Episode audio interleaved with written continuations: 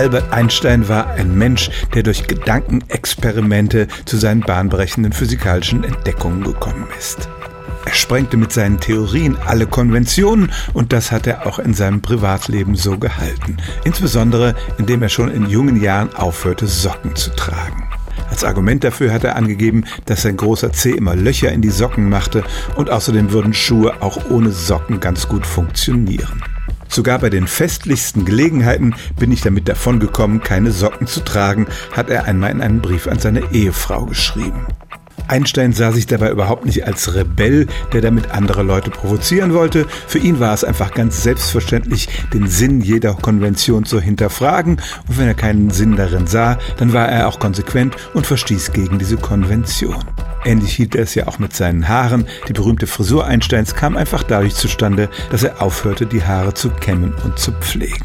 Also Einstein war ein unkonventioneller Denker und ein Produkt seiner Denkweise war die Tatsache, dass er tatsächlich keine Socken trug.